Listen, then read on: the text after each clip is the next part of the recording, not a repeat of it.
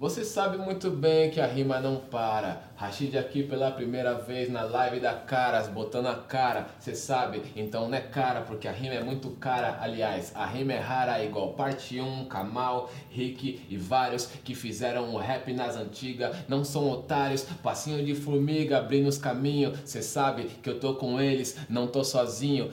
Ó, eu conheci a Duda Beat no bastidor do Lula Palusa desse ano. E nos bastidores ali e tal, aí veio tá uma, uma falar comigo, não sei o que, oi, eu sou a Duda e tal, não sei o que.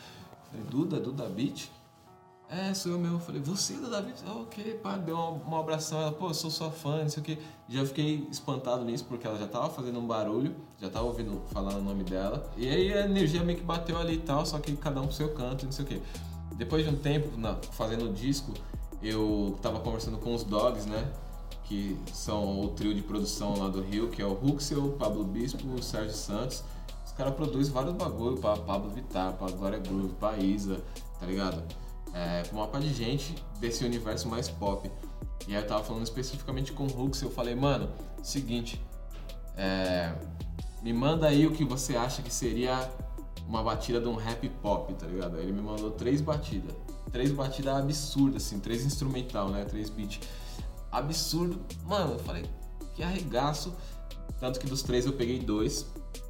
É, esse segundo tá na, na, última temporada. O primeiro foi esse com a Duda. E aí ele já tinha mandou inclusive com um refrão escrito, coisa que nunca tinha acontecido. Aí eu falei, pô, nunca um produtor tinha me mandado algo com um refrão escrito e cantado assim, tava uma vozinha deles lá e tal. Aí era bom pra caramba eu a música tem umas guitarras assim, uma guitarradinha assim, pá. Eu fiquei ali analisando e ao mesmo tempo que eu tava ouvindo o disco da Duda, eu falei, mano, tem a ver. Eu acho que tem a ver.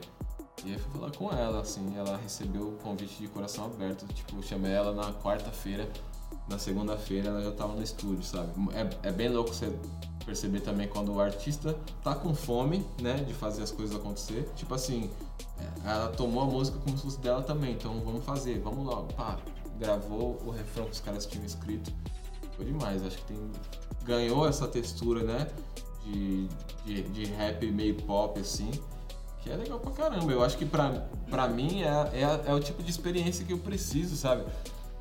Eu fiz muita, eu fiz muita coisa já, tipo, é, talvez boa parte do público me conheça a partir da bilhete, mas eu tô lançando música desde 2009, tá ligado? Então são 10 anos lançando música, tem tipo quase 200 músicas lançadas, sabe? Então eu tô procurando outras coisas. E essa é a parada que mantém, pelo menos mantém os, os meus ídolos da música relevantes, é isso, essa busca pelo, tipo assim, eu preciso fazer outra parada, eu preciso fazer um bagulho diferente.